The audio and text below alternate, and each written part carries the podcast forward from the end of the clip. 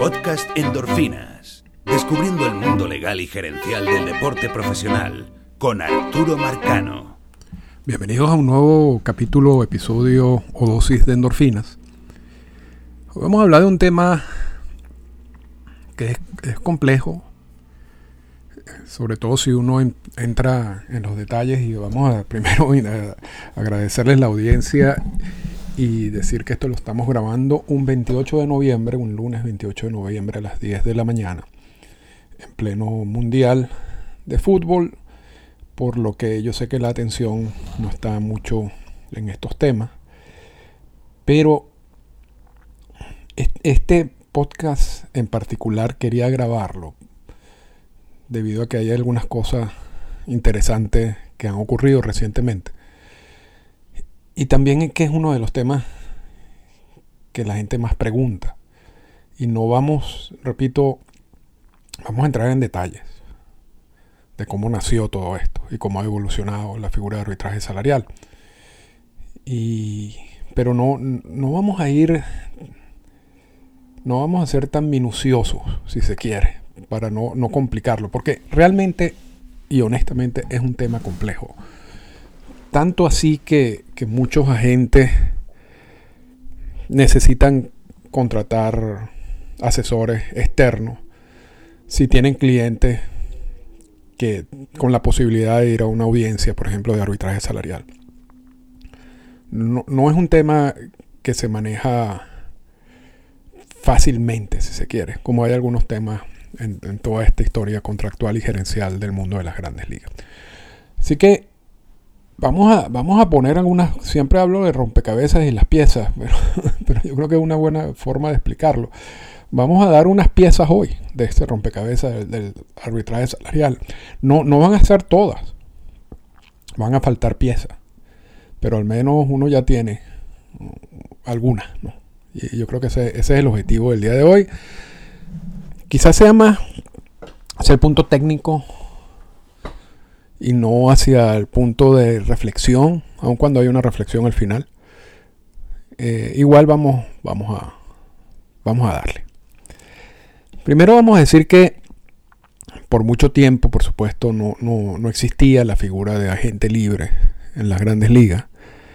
Todo la relación contractual de dueños de equipos y de equipos con jugadores estaba dirigida o estaba gobernada por el contrato que firmaba el jugador eh, con el equipo. Y una de las cláusulas de ese contrato era la, la llamada cláusula de reserva, que básicamente decía que una vez terminada, una vez concluida la temporada por la cual el jugador había sido firmado, sin llegar a un acuerdo para las condiciones ni el salario de la siguiente temporada, el equipo podía renovar ese contrato por una temporada más. ese es el, el eso era lo que decía la cláusula. Sin embargo, la interpretación que se le dio a esa cláusula hasta 1975, en la decisión de Messer y McNally, era que esa renovación de ese año era algo perpetuo. O sea, una vez culminada el año de, de, derecho, si se quiere, de, la opción del equipo, que más o menos ese es el concepto que se maneja hoy en día, eh, para, para, explicarlo mejor. Una vez que el equipo ejercía esa opción, la, la, interpretación luego de Messer y McNally es que ya se acababa el derecho del equipo y el jugador era agente libre. Pero la, la interpretación que existía antes de la decisión de Messer y McNally era que una vez ejercida la, opción del equipo, entonces empezabas de cero. Y, el jugador firmaba un contrato de nuevo que daba al, equipo otra vez una opción al final. Entonces, realmente lo que creaba era una, una relación contractual permanente. Los jugadores no podían declararse agente libre. Y esa fue la interpretación que, que se impuso por muchísimo tiempo. Cuando llega Marvin Miller al sindicato, en 1966, él empieza ya a conversar sobre cómo destruir, cómo atacar la cláusula de reserva y cómo generar la, figura de agentes libres. Y empieza a tratar de llegar a ese objetivo a través de los convenios laborales. El primer convenio laboral se firma en 1968. Pero él entiende que eso no va a ser un cambio que se va a lograr de la noche a la mañana. Más que la cláusula de reserva tenía tantos años eh, en implementación. Sino que eso era algo que iba a lograr paso por paso. Y uno de esos primeros pasos, de empezar a darle a los jugadores ciertos derechos, sobre todo a la hora de la negociación del salario de su contrato, aún estando bajo reserva, o sea, aún sin el derecho de ser agente libre, fue una figura que fue incorporada en el convenio laboral de 1973 y 1974, que era la figura del arbitraje salarial. Esta es la primera vez que entra la figura en los convenios laborales. Y lo importante y lo interesante de todo esto es que el arbitraje salarial se incorpora al CBA, al convenio laboral, antes de la figura de agente libre, que se incorpora en el 75. Entonces en el 73 y 74, repito, se incorpora la figura de arbitraje salarial en el convenio laboral. Y el concepto que se manejaba en esos años, o en ese año, a partir de ese momento, es que un jugador con al menos dos años de servicio era elegible para, para que su salario se determinara por la vía del arbitraje. No había un límite de, cuántas veces podría hacerlo. O sea, una vez cumplido tus dos años de servicio, a partir de ese momento, como tú no, nunca vas a ser agente libre porque el sistema no te lo daba, tú podías determinar tu salario acudiendo un árbitro. Y ese es el proceso que se le conoce como, como el arbitraje salarial. Y es un proceso que, que empieza de una manera complicada, porque, por ejemplo, los dueños de equipo en ese momento no querían revelar los salarios de los jugadores. Era una parte, era parte de la estrategia de los dueños de equipo que se usaba para mentirle a los jugadores y decirle, mm, te voy a firmar por, la mayor cantidad de dinero que firmaba un jugador este año, y resulta que eso era mentira, porque los salarios no eran públicos. Debido a que, existen, a que se fue incorporado este proceso de arbitraje salarial, los dueños de equipo fueron obligados a darle esta información salarial al árbitro y en ese momento era un solo árbitro que decidía los, casos. Pero no a los peloteros y no al sindicato. Y entonces el, sindicato empieza a recolectar esa información por su cuenta, internamente. Pero, pero, es para que vayan entendiendo un poco cómo nace todo eso y, y, cómo esto es un proceso que es verdaderamente complicado. El primer caso de arbitraje salarial se dio un 11 de febrero de 1974.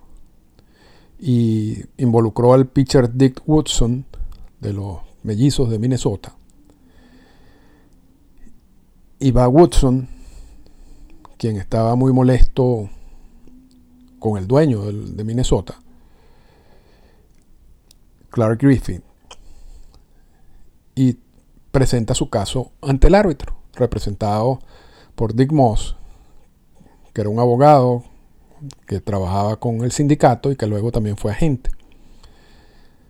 Y Woodson, ese 11 de febrero de 1974, presenta lo que para él era el salario justo, que eran 30 mil dólares.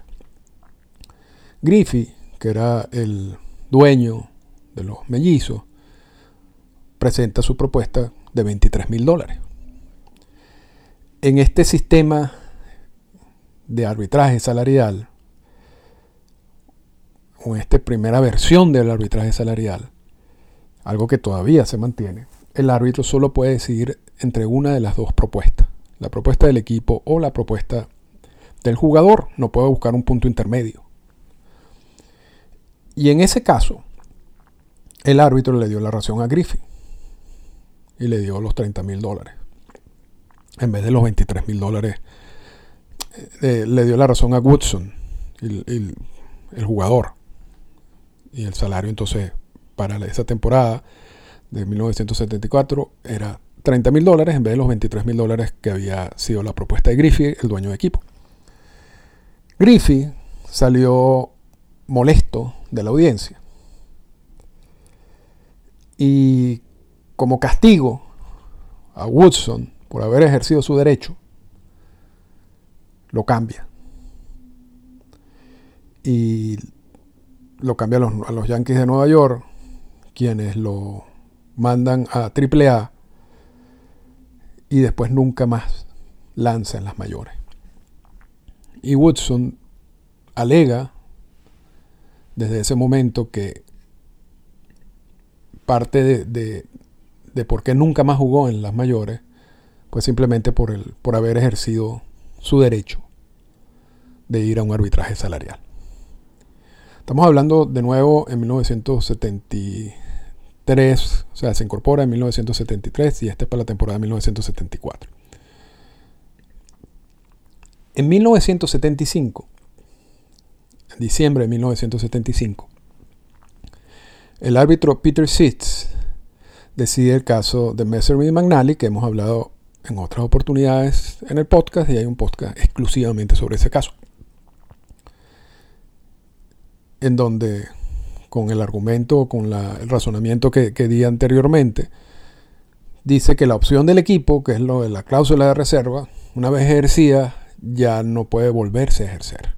Solamente se puede ejercer una vez. Y después de esa después de ejercer ese jugador es agente libre. En 1976, antes de que se presentara un problema mayor, porque iban, si esa interpretación de Peter Sis se implementara con todos los contratos, iba a pasar lo que iba a pasar en 1976 y en 1977 era que básicamente todo el universo de jugadores en las grandes ligas se iban a declarar agentes libres. Y Marvin Miller no quería eso. Porque Marvin Miller decía que si hay muchos agentes libres, realmente tú ibas a terminar disminuyéndole su valor. Que era más lógico, que tenía más sentido que, que un pequeño grupo, año tras año, se declarara agente libre y llegan en el convenio laboral de 1976 a la estructura que tenemos hoy en día, básicamente. Y es que todo jugador para poder declararse agente libre tiene que cumplir seis años de servicio. O tú cumples los seis años de servicio, que no son seis temporadas, pueden ser siete o pueden ser más, dependiendo si el jugador es enviado a las ligas menores varias veces o en los casos de manipulación del tiempo de servicio, una vez cumplidos los seis años de servicio, ese jugador es agente libre. ¿ok? Ahora, ¿qué pasa antes? ¿Qué pasa durante esos seis años de servicio? Y ahí se crea la estructura que manejamos hoy en día. Y es que en los primeros tres años de esos seis años de servicio, el jugador va a recibir el salario mínimo o un salario cercano al salario mínimo. No tiene derecho a nada. Y luego tiene tres años en donde el jugador puede ir al proceso de arbitraje salarial para determinar su salario. En caso de que no llegue a un acuerdo salarial con el equipo para esos tres años. ¿Ok? Entonces, repito, Luego de seis años de servicio eres agente libre. Durante los seis años de servicio, tres años el jugador recibirá sueldo mínimo y tres años el jugador puede ir al arbitraje salarial. Hay casos de jugadores que se les conoce como Super 2, en los que en vez de 3 y 3, su estructura es 2 y 4. recibe salario mínimo en los dos primeros años y después tiene cuatro años de arbitraje salarial. Y vamos a decir que originalmente esa fue la estructura. 2 y 4. Porque esa era la estructura que venía también del convenio laboral del 73 y 74 donde se incorpora la figura de arbitraje salarial. Tú tenías que tener dos años para poder optar por arbitraje salarial. Y luego, en una muy mala negociación del sindicato, ceden un año. Y entonces allí esa estructura original de 2 y 4 se convierte en 3 y 3. Con la excepción de los Super 2, que es un pequeño grupo. esa es la estructura salarial. Entonces ya sabemos, cuando eres agente libre, el mercado decide tu salario. En los primeros tres años es salario mínimo, a menos que tú seas Super 2, entonces serían dos años. Entonces, ¿qué pasa en los años de arbitraje salarial? ¿O qué ha pasado con esta estructura? esa estructura que realmente ha generado muchos problemas desde, muchos puntos de vista. Por, muchas razones. y, vamos a empezar diciendo que, que, las audiencias del arbitraje salarial ocurren entre el 1 de febrero y el 20 de febrero, de, febrero de, de cada año. Y cuando se va a esas audiencias, cada parte tiene una hora para presentar su caso o para justificar su salario o su propuesta de salario. Y los árbitros están limitados, por supuesto, a escoger una de las dos opciones, como decíamos anteriormente, la opción del equipo o la opción del jugador. No pueden buscar un punto intermedio. También los árbitros no necesitan presentar opiniones escritas o razonamientos de, su decisión. Y eso, bueno, claro que, complica porque tú no, no sabes exactamente por qué se decidió un determinado caso. Y algo que, por supuesto, a la hora de tú preparar algo, un, caso futuro, está básicamente no ciego, pero tú no entiendes exactamente por qué el árbitro escogió, seleccionó una de las dos propuestas. También hay criterios que son posibles o que, uno puede presentar en estas audiencias.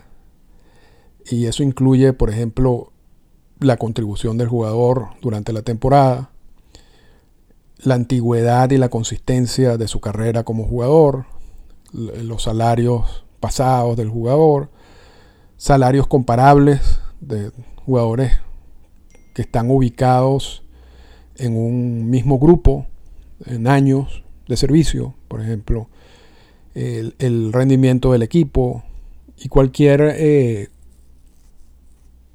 cualquier condición física o mental potencial del jugador que sea relevante.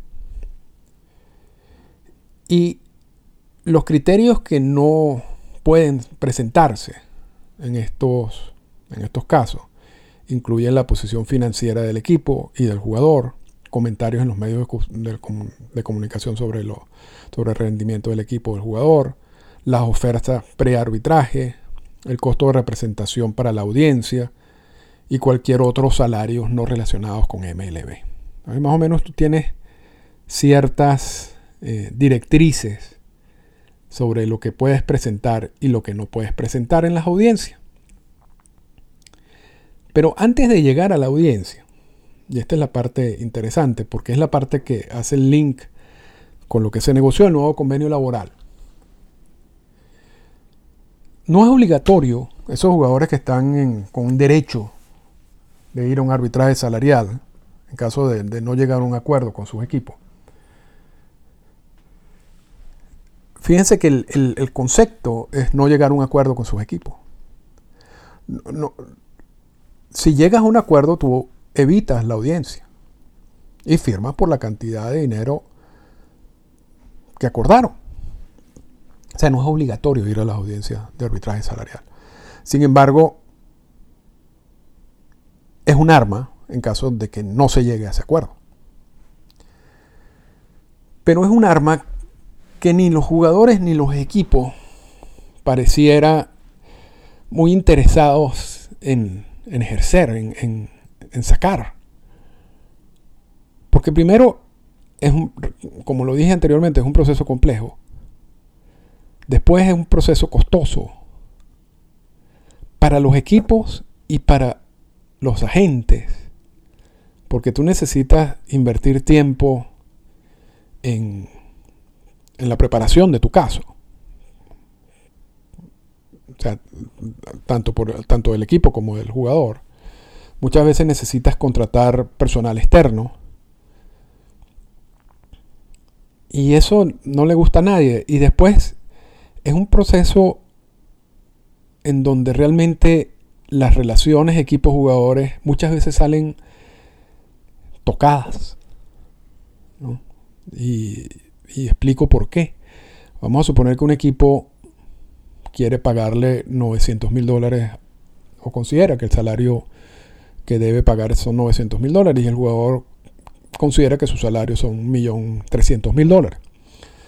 Cuando tú vas a la audiencia, el equipo, para poder justificar los 900 mil dólares, seguramente va a terminar hablando mal de su propio jugador, resaltando las debilidades del jugador,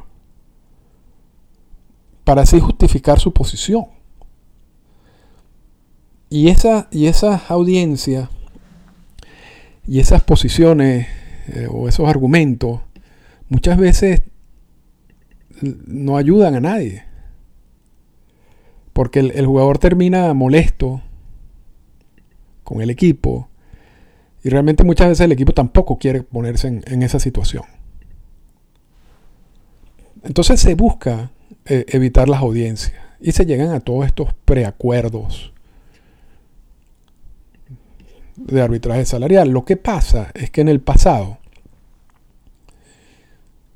muchos de esos acuerdos prearbitraje salarial e incluso los acuerdos de arbitraje salarial no eran dinero no son contratos garantizados, eran contratos que se garantizaban una vez se inicia la temporada. Pero antes del inicio de la temporada, los equipos podían despedir al jugador y solamente pagarle una, pequeña porción, a veces eran 15 días, a veces son 30 días de salario. Eh, eso era lo que establecía el convenio laboral pasado. Entonces, el equipo tenía pleno poder de, de esa relación, porque firmo contigo un acuerdo y luego en un momento en donde quizás yo todavía no he terminado de, armar mi roster, todavía no he firmado agentes libres, todavía hay unas decisiones que están por verse. Eh, hay jugadores en sprint training que quizás quiero ver para ver si, si cumplen el, lo que yo quiero que ellos hagan. Y entonces tengo este jugador con un salario ya predeterminado, que quizás sea costoso. Y entonces, si pasa algo en el sprint training o pasa algo en toda esa estructura o en ese, todo ese proceso de firmar agentes libres, yo agarro y despido al jugador. Y no tengo que pagarle esa, esa negociación pre-arbitraje salarial. Pero repito, eso también pasa si ibas al arbitraje salarial que aquí más, más, que todo el poder estaba en manos de los equipos. Porque así ha estado diseñado este, este proceso de arbitraje salarial. Y aun cuando los equipos han querido desde su inicio, desde 1973, destruir o eliminarlo, nunca lo han podido hacer directamente, pero yo creo que lo ya lo han logrado por otras vías. Y parte de esas vías, uno de esos elementos de esas vías es este derecho de yo poder despedirlo y no pagarte casi nada. En el nuevo convenio laboral, y vamos a hablar cuál es otra, otro de esos vías de destruir el, arbitraje salarial, que ya lo hemos tocado con anterioridad, que son las extensiones, las extensiones contractuales. Pero en el nuevo convenio laboral, que no tenemos el texto todavía, se acordó algo muy interesante. Y es que los jugadores que son elegibles a los procesos de arbitraje salarial, que lleguen a un acuerdo de salario para la temporada, sin necesidad de ir a la audiencia, garantizan o sea, ese acuerdo. O sea, se le da un incentivo a los equipos y a los jugadores para que lleguen a acuerdos y eviten la audiencia. Y es que esa negociación, ese contrato, va a ser garantizado. O sea, si a ti te despiden en el sprint training, te van a tener que pagar todo el sueldo que, ya tú negociaste para, para, evitar la audiencia y no los 15 días o los 30 días. Entonces, por supuesto, hay un gran incentivo y yo creo que esa es la parte que le interesaba a los equipos de a, los jugadores y al sindicato particularmente, y era garantizar ese dinero. Y a los equipos les interesa también porque es una excusa que tienen para evitar la audiencia. Se supone que lo que le da oxígeno al proceso de arbitraje salarial realmente no son las negociaciones para evitar las audiencias sino las audiencias. Porque es en la audiencia en el que el árbitro o los árbitros, y eso es una cosa que ha cambiado desde 1973 para acá, al principio era un solo árbitro que decidía todas estas audiencias, y ahora son grupos de tres. Pero esas audiencias se supone son las que podrían estar la determinación del árbitro, independientemente de, la, de, todos los inconvenientes que hayan con la figura en sí, la determinación del árbitro debería ser algo lo más cercano al valor del jugador en el mercado. Cuando tú firmas un contrato para evitar la audiencia, como te están garantizando el dinero, posiblemente tú firmes por debajo de tu valor. ¿Ok? Entonces, tienes un grupo a partir de este convenio laboral que no va a ir a audiencias de arbitraje salarial y que están negociando ese derecho quizás por un, monto menor. Y también tienes otro grupo que no va a ir a audiencias de arbitraje salarial porque ya firmaron extensiones salariales, en donde los años de arbitraje salarial, los sueldos de los años de, del arbitraje salarial ya están predeterminados. ¿Ok? No solamente los sueldos de los años de arbitraje salarial, sino también algunos años de agencia libre. En definitiva, y yo creo que ya, estamos terminando, y, y esta ya, ya no, no, es la parte histórica, pero ya es la parte de la reflexión que quería decirle esa figura que introdujo Marvin Miller en 1973, con la finalidad de ayudar a jugadores que no tenían el derecho de ser agente libre a gozar de salarios cercanos a su valor en el mercado. Y que luego fue estructurada de la manera como lo manejamos hoy en día en 1976, en el convenio laboral de 1976 con ese mismo objetivo, de darle al equipo tres años, o dos cuando son Super dos, de, si se quiere, beneficio al, poder firmar al jugador por, sueldo mínimo.